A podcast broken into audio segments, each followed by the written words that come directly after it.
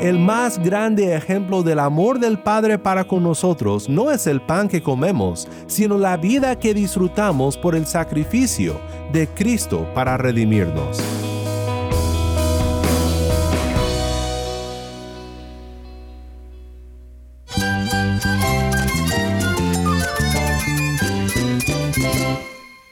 Cristo es todo para mí. Mi Salvador, mi amigo, mi guía. Cristo es mi verdad. Es nuestra guía, nuestro faro. Cristo es el Señor y Salvador. Nuestro protector, nuestro amparo, nuestra fortaleza. Es Jesús, el único que te lleva a Dios, el único camino, la verdad y la vida. No hay más ningún camino, es Jesús. Estás escuchando a El Faro de Redención, Cristo desde toda la Biblia para toda Cuba y para todo el mundo.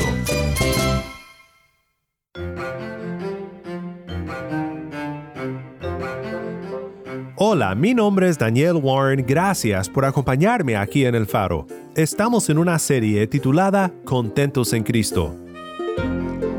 Nuestro Señor Jesucristo fue un experto ilustrador de las verdades que enseñaba, y hoy estaremos viendo un pasaje en el que Jesús ilustra la realidad de la provisión de Dios de una manera impresionante. Cuando no te sientes muy contento y tal vez un poco temeroso pensando de dónde vendrá la provisión que tú necesitas, ¿alguna vez has pensado en los cuervos? Hoy iremos al Evangelio de Lucas para pensar en lo que Jesús nos dice acerca de cuando nos preocupamos por la provisión de lo que necesitamos y cómo la provisión de Dios para toda su creación debe de llevarnos al contentamiento y a la confianza. También oiremos de dos hermanas cubanas sobre cómo han aprendido a vivir confiando en la provisión de Dios. Ahí no había alegría. Y cuando el Señor me pudo mostrar a través de su palabra que Él me cuida, que yo estoy bajo sus alas, que yo soy su bien precioso, yo empecé a descansar en que no me iba a faltar la comida ni un solo día. Pero fue un proceso, nadie puede pensar No te vayas porque sé que disfrutarás de las historias de estas dos hermanas en Cuba. Si tienes una Biblia, busca Lucas 12, 22 al 34 y quédate conmigo.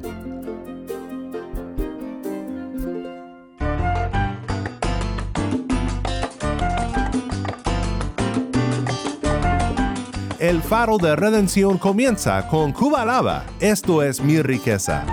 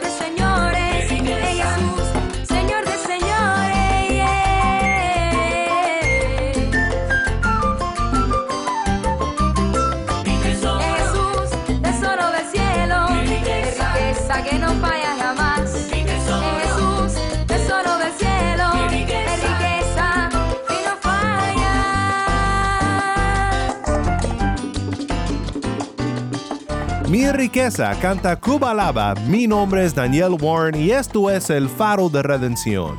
Cristo desde toda la Biblia para toda Cuba y para todo el mundo.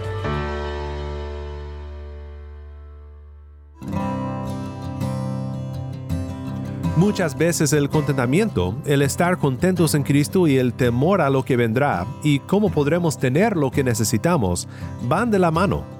Necesitamos pensar en cómo nuestro Dios provee para nuestras necesidades si queremos mantener una perspectiva contenta que confía en Dios. Así que la provisión de Dios y recordar su provisión es clave para estar contentos en Cristo. Para pensar en esta verdad que fundamenta nuestra fe y fortalece nuestro corazón, especialmente en momentos de escasez o cuando nos preguntamos cómo podremos proveer para nuestras familias, nos acompañan dos amigas del Faro, Yuneisi Velázquez y nuestra lectora Taimí Zamora. Sé que disfrutarás de sus reflexiones sobre momentos en sus vidas cuando tuvieron que aprender a mirar al Señor y confiar en Él, como un buen padre que provee para los suyos. Antes de oír sus historias, quiero que escuches de Taimí la lectura de nuestro texto de hoy, Lucas 12, 22 al 34. A sus discípulos Jesús les dijo, Por eso les digo que no se preocupen por su vida, qué comerán, ni por su cuerpo, qué vestirán, porque la vida es más que el alimento y el cuerpo más que la ropa. Consideren los cuervos, que ni siembran ni ciegan, no tienen bodega ni granero, y sin embargo, Dios los alimenta. ¿Cuánto más valen ustedes que las aves? ¿Quién de ustedes, por ansioso que esté, puede añadir una hora al curso de su vida? Si ustedes, pues, no pueden hacer algo tan pequeño, ¿por qué se preocupan por lo demás? Consideren los lirios, como crecen, no trabajan ni hilan. Pero les digo que ni Salomón en toda su gloria se vistió como uno de estos. Y si Dios viste así la hierba del campo, que hoy es y mañana es echada al horno, cuánto más hará por ustedes, hombres de poca fe. Ustedes, pues no busquen qué han de comer, ni qué han de beber, y no estén preocupados, porque los pueblos del mundo buscan ansiosamente todas estas cosas, pero el Padre de ustedes sabe que necesitan estas cosas. Pero busquen su reino, y estas cosas les serán añadidas. No temas, rebaño pequeño, porque el Padre de ustedes ha decidido darles el reino. Vendan sus posesiones y den limosnas. Háganse bolsas que no se deterioran, un tesoro en los cielos que no se agota, donde no se acerca ningún ladrón ni la polilla destruye. Porque donde esté el tesoro de ustedes, allí también estará su corazón. Muchas gracias, Tai. Nuevamente esto fue Lucas 12, 22 al 34. Estas palabras de Cristo son en realidad la segunda parte de un discurso sobre los peligros del dinero y de los bienes materiales, contestándole a unos que le pidieron a Jesús que ordenara que una herencia fuera dividida entre dos hermanos, bueno, primero dice, ¿quién me hizo árbitro entre ustedes? Pero luego les contesta con una parábola, diciendo, la tierra de cierto hombre rico había producido mucho, y él pensaba dentro de sí, ¿qué haré, ya que no tengo dónde almacenar mis cosechas? Entonces dijo, esto haré, derribaré mis graneros y edificaré otras más grandes, y allí almacenaré todo mi grano y mis bienes y diré a mi alma, alma, tienes muchos bienes depositados para muchos años. Descansa, come, bebe, diviértete. Pero Dios le dijo, necio, esta misma noche te reclaman el alma, y ahora para quién será lo que has provisto. Así es el que acumula tesoro para sí, y no es rico para con Dios. El peligro del dinero y de los bienes materiales cuando abundan es la avaricia y el acaparamiento. Por otro lado, y aquí es donde entra nuestro temor cuando los bienes materiales faltan o parece ser difícil proveer, podemos preocuparnos demasiado. Este es el peligro que Jesús trata con el texto que consideramos el día de hoy. Podemos decir no temeremos porque nuestro Padre provee, porque el amor del Padre para nosotros nos asegura de su provisión. Jesús exponiendo esta verdad al aire libre seguramente señaló hacia las aves volando arriba en el cielo y a las flores que adornaban el campo, y las usa para hacer un punto muy profundo. Consideren los cuervos, que ni siembran ni ciegan, no tienen bodega ni granero, y sin embargo Dios los alimenta. ¿Cuánto más valen ustedes que las aves? Consideren los lirios, cómo crecen, no trabajan ni hilan. Pero les digo que ni Salomón en toda su gloria se vistió como uno de estos. Y si Dios viste así la hierba del campo, que hoy es y mañana es echada al horno, ¿cuánto más hará por ustedes, hombres de poca fe? Jesús da ejemplos naturales para una profunda realidad espiritual. Nuestro Padre es quien provee tanto para las aves como para las flores. ¿Qué nos hace pensar que no proveerá para sus hijos? Quiero que escuches ahora de nuestra hermana Yuneisi Velázquez, quien nos comparte sobre cómo ella llegó a entender que ella podía confiar en la provisión del Padre. Cuando el Señor me llama, yo tenía un peso bien grande en mi corazón y era que yo quería tener guardada comida para muchos días. Y Dios me empezó a hablar en un proceso bien fuerte donde yo tuve que rendirme entendiendo su voluntad y su palabra porque Dios provee. Eso yo lo escuchaba decir mucho, pero no lo había aplicado a mi vida. Y cuando yo empecé a entender esta palabra, fue que yo empecé a tener un descanso en mi corazón cuando veía que en el refrigerador había comida solo para un día o dos, a estar contenta y alegre y sentirme agradecida a Dios por lo que tenía. Pero esto venía de un trasfondo donde yo tenía que tener en mi cocina mucha comida para estar tranquila y en descanso para mi niño pequeño. Y fue un proceso que fue bastante fuerte con mi esposo porque yo quería que él buscara y buscara y no tenía paz realmente. Ahí no había alegría. Y cuando el Señor me pudo mostrar a través de su palabra que Él me cuida, que yo estoy bajo sus alas, que yo soy su bien precioso, yo empecé a descansar en que no me iba a faltar la comida ni un solo día. Pero fue un proceso. Nadie puede pensar que cuando uno llega al Señor todo cambia en un segundo. Dios empieza a trabajar con nuestra vida y en lo profundo de nuestro corazón con su palabra y su enseñanza. Para mí fue un descanso entender que Dios me provee, que Dios guarda a sus hijos, que Él tiene un trato maravilloso con nosotros como Padre. Él es un Padre amoroso y provee cada día. Y entenderlo fue de una gran bendición. Por eso invito a quienes me estén escuchando a que en la palabra del Señor busquen la respuesta, busquen el consuelo, porque esa es la fuente. En la Biblia está cada pedacito escrito para nosotros, para nuestra vida, para aplicarlo a nuestro corazón.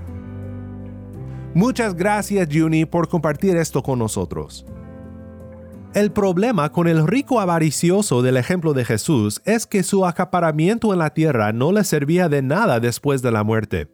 Recuerda las palabras de Cristo, pero Dios le dijo, necio, esta misma noche te reclaman el alma, y ahora, ¿para quién será lo que has provisto?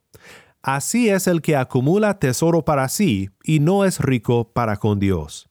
Debemos de tener una perspectiva eterna para poder estar contentos en Cristo aquí en esta tierra. Quizás el libro más clásico en el mundo sobre el tema es el pequeño libro de Jeremiah Burroughs, El contentamiento cristiano, una joya rara.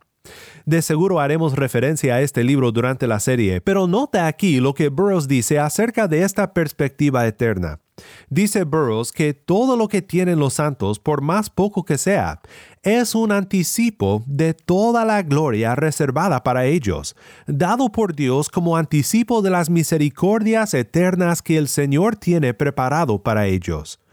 Nos sugiere Burroughs que es mejor tener poco con la promesa de mucho que mucho sin la promesa eterna de la presencia de Dios con los suyos en el cielo. ¿Acaso eso no debe de cambiar nuestra perspectiva en cuanto a los bienes materiales? Yo pienso que si lográramos como creyentes mantener esta perspectiva eterna, entonces y solo entonces podremos estar más contentos en Cristo, aún en medio de momentos muy difíciles, momentos cuando no están llenas las alacenas, porque la promesa llena nuestros corazones. Esta es la perspectiva que nos protege del acaparamiento. Esto nos ayuda a ver que no necesitamos alacenas más grandes, sino corazones que confían más en el Señor. Podemos clamar a nuestro Dios y confiar en que Él nos escucha, en que Él nos oye como su pueblo, y que Él proveerá para nosotros, como siempre ha provisto para los suyos. Debemos de siempre orar, Padre, por favor, provee, y esperar con fe a que Dios nos cuide. Como dijo David en el Salmo 37, Yo fui joven y ya soy viejo, y no he visto al justo desamparado, ni a su descendencia mendigando pan. Por supuesto, el más grande ejemplo del amor del Padre para con nosotros no es el pan que comemos, sino la vida que disfrutamos por el sacrificio de Cristo para redimirnos. Lo maravilloso es esto. Estos mismos brazos de Jesús que apuntaban hacia las aves y las flores, y al hacerlo hacia el amor del Padre para sus hijos, son los mismos brazos que extendería sobre la cruz del Calvario, el más grande ejemplo del amor del Padre y de su abundante provisión. Siguiendo con su argumento, Jesús no solo fundamenta nuestra fe en el amor del Padre, sino también nos recuerda lo realmente inútil que es estar siempre preocupados. ¿Quién de ustedes, por ansioso que esté, puede añadir una hora al curso de su vida? Muy buena pregunta. La respuesta es que nadie lo puede hacer. Jesús dice, si ustedes pues no pueden hacer algo tan pequeño, ¿por qué se preocupan por lo demás? Si el Rey del universo nos cuida, ¿por qué nos preocupamos cuando prácticamente nada esencial está completamente bajo nuestro control? El Padre es quien provee. El Padre nos sostiene. El Padre nos da el aire que respiramos y la vida que vivimos. ¿Por qué nos preocupamos por lo demás? Quiero que escuches ahora de nuestra lectora Taimí Zamora, quien nos cuenta una historia bastante graciosa ahora, aunque seguramente no fue así en el momento, y nos recuerda con esta historia que pase lo que pase, podemos confiar en el Señor y adorarle en todo momento. Nuestra vida va a estar llena de situaciones bien difíciles. Va a estar llena de situaciones donde vamos a pasar trabajo, donde nos vamos a sentir frustrados, donde nos vamos a sentir en desesperanza. Pero ahora yo recordando una experiencia que nos sucedió a mi esposo y a mí estando en el seminario estudiando. En segundo año nos mandan para una iglesia en un campo y a decir verdad nos costó un poco de trabajo adaptarnos a ese lugar, pero aún así fuimos viendo la mano de Dios. Pero un día llegamos a la casa porque nosotros de lunes a viernes estudiábamos en el seminario que quedaba bastante lejos de ahí del lugar donde estábamos pastoreando y el fin de semana era que íbamos para allá para la iglesia. Pero un día llegábamos y era tiempo de lluvia y durante esa semana se había ido la corriente y cuando llegamos estaba todo el frío con toda la comida podrida y estaba todo lleno de gusanos. Nosotros nos pusimos la mano en la cabeza y dijimos, bueno Señor, tú lo sabes todo. Aún así, los vecinos al frente, después de saber lo, lo que nos ocurrió, nos regalaron para empezar, ¿no? Muchas personas ofrecieron su ayuda, nos regalaron unas yucas. Y bueno, nosotros, bueno, contentos que se dio, teníamos unas yuquitas, teníamos un pan más duro que una piedra de hacía varios días que se había quedado ahí, pero bueno, estaba, se podía comer y podíamos contar con agua y azúcar. Por lo menos para ese día, para el otro día entonces salir y buscar comida. Bueno, cogemos las yucas, las ponemos en el patio y en lo que yo entro a buscar el cuchillo para ir al patio a pelar la yuca, descubro que no están las yucas. Y cuando miro para el lado, había entrado al patio de la casa un caballo y se había comido la yuca. y Ciel y yo nos volvimos a poner las manos en la cabeza y dijimos, Señor, tú lo sabes todo. Tú tienes el control. Ese día entramos, nos sentamos a la mesa, cogimos el pan, preparamos agua azúcar y dijimos, Señor, gracias porque aún así tenemos pan y tenemos agua con azúcar para comer. Y son esos momentos difíciles, pero son esos momentos que donde uno aprende que tanto en lo mucho como en lo poco, el Espíritu Santo te lleva a adorar al Señor en todo momento. Jesús lo dijo antes de, antes de partir, en el mundo tendréis aflicción, más confiar, yo he vencido el mundo y que seamos cristianos no quiere decir que estemos libres de muchas cosas que suceden en este mundo. Pero aún así tenemos que aprender a adorar y alabar al Señor en cualquier momento. Y con esto no quiere decir que para nosotros haya sido muy fácil, fue difícil, para cualquier persona que pase por esa situación va a ser difícil. Pero como a medida que uno va creciendo en el Evangelio y el Espíritu Santo va tratando con uno, eh, Dios le va enseñando a uno en los momentos difíciles, incluso a adorar al Señor y decir, Señor, gracias. De nada sirve que tengamos todo, pero vivamos con corazones turbados. La riqueza y el bienestar económico muchas veces cubren problemas y pecados profundos. Es mejor no preocuparnos y confiar en nuestro Padre. A veces necesitamos que un caballo entre al patio para comerse la yuca, para quitar de nosotros aquello en lo cual hemos puesto nuestras esperanzas, para que busquemos al Señor, porque hay algo más duro y más peligroso que la falta de provisiones, y es la falta de piedad, la falta de plena confianza en el Señor, adorándole a Él, viviendo sin temor, porque el Padre nos proveerá. Al final de nuestro texto, Jesús nos explica cómo debemos de vivir, cuando con confianza podemos decir, no temeremos porque nuestro Padre provee. Ustedes, pues no busquen qué han de comer, ni qué han de beber, y no estén preocupados, porque los pueblos del mundo buscan ansiosamente todas estas cosas pero el Padre de ustedes sabe que necesitan estas cosas. Pero busquen su reino, y estas cosas les serán añadidas. No temas, rebaño pequeño, porque el Padre de ustedes ha decidido darles el reino. Vendan sus posesiones y den limosnas. Háganse bolsas que no se deterioran, un tesoro en los cielos que no se agota, donde no se acerca ningún ladrón ni la polilla destruye. Porque donde esté el tesoro de ustedes, allí también estará su corazón. El punto aquí es nuestra actitud hacia nuestras posesiones materiales. Un extremo, como dijimos, es la avaricia y amontonar recursos para nosotros mismos. Y el otro lado del extremo es preocuparnos por lo que comeremos y con qué nos vestiremos. Jesús dice que sus seguidores pueden tener sus manos abiertas con sus bienes materiales, listos para dar a los necesitados porque ellos saben que su Padre proveerá. Nuestro temor respecto a la provisión del pan diario revela dónde está nuestro corazón. Jesús dice, donde esté el tesoro de ustedes, allí también estará su corazón. Si Cristo, quien compartía la gloria eterna de su Padre, pudo venir a este mundo para vivir sin siquiera tener un lugar en donde reposar su cabeza, nosotros podemos reposar en su gracia, sacrificarlo todo y ser generosos con el uso de lo que Dios nos ha provisto.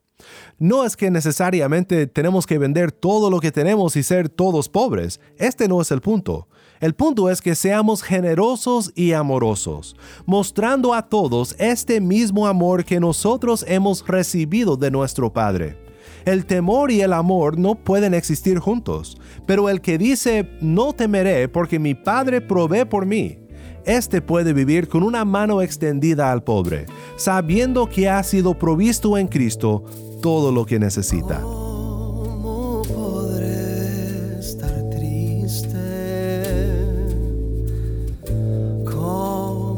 sombras ir,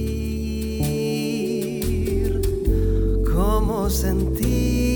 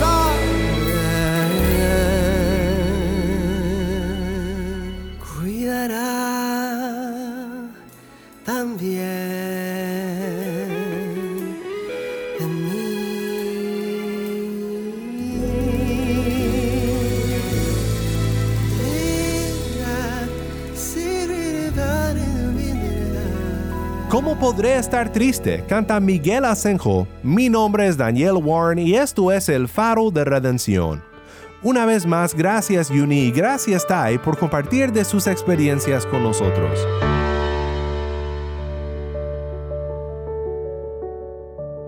Oremos juntos para terminar.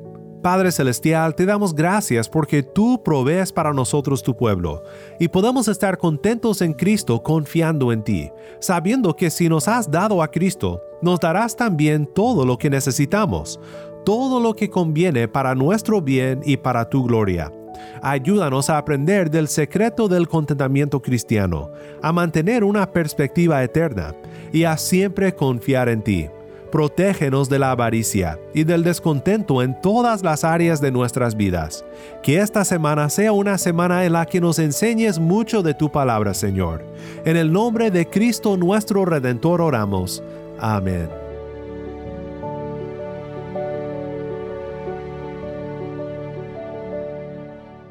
El Faro de Redención como programa radial fue ideado para Cuba, pero ha crecido a un nivel global y si estás en sintonía fuera de Cuba, te agradezco por pasar estos tiempos con nosotros estudiando temas que nos fortalecen en nuestra fe y en nuestro caminar cristiano.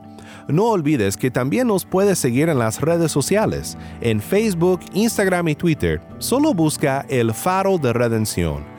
Allí encontrarás más contenido durante la semana para animarte en tu fe y para mantenerte informado sobre el ministerio del Faro. Para más información sobre este ministerio y sobre cómo tú puedes formar parte de nuestra misión, visita nuestra página web elfaroderedención.org. elfaroderedención.org.